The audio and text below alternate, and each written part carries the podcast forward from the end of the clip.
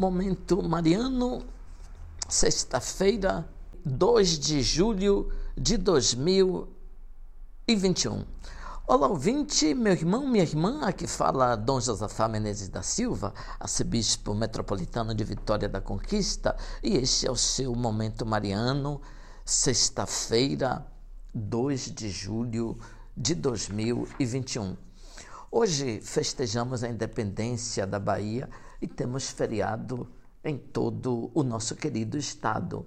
Como filho do Recôncavo, participei muitas vezes das comemorações e fui educado para respeitar este dia e comemorá-lo.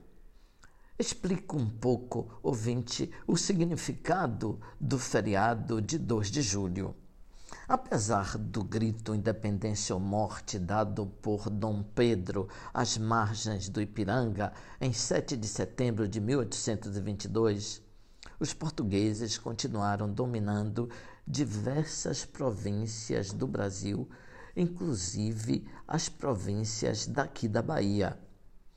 Juntaram-se então soldados do exército brasileiros e alguns estrangeiros fiéis ao nosso país, religiosas como a Madre Joana Angélica, índios e negros, e enfrentaram as forças portuguesas que eram mais numerosas, mais treinadas e excessivamente mais equipadas.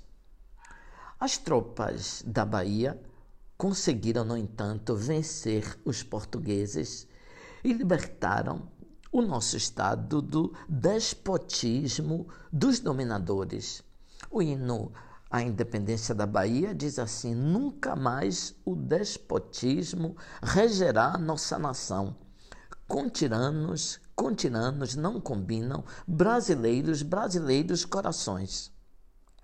Os heróis da independência da Bahia foram Maria Quitéria, o general Labati, Madre Joana Angélica, o caboclo e a cabocla, representando as populações indígenas e descendentes de africanos. Em Salvador, nós hoje, apesar da pandemia, deveremos ter manifestações de reverência aos caboclos, que são representações, portanto, dos heróis anônimos da independência da Bahia. O padre Antônio Vieira, grande pregador do Brasil Colônia, num famoso sermão chamado O Bom Sucesso das Armas Portuguesas, ele diz assim: Quando Portugal lutava contra inimigos mais poderosos, Deus se colocava ao lado dos soldados portugueses. Ele diz: Deus ordinariamente não se opõe Deus ordinariamente não se põe do lado do mais forte, mas se põe do lado do mais fraco.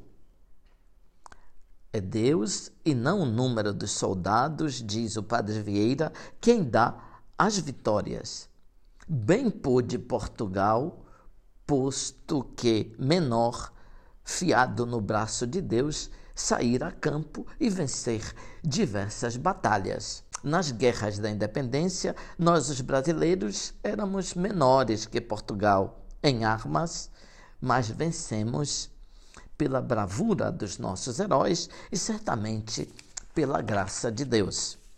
Hoje, nós estamos diante de um inimigo terrível, o vírus, o coronavírus.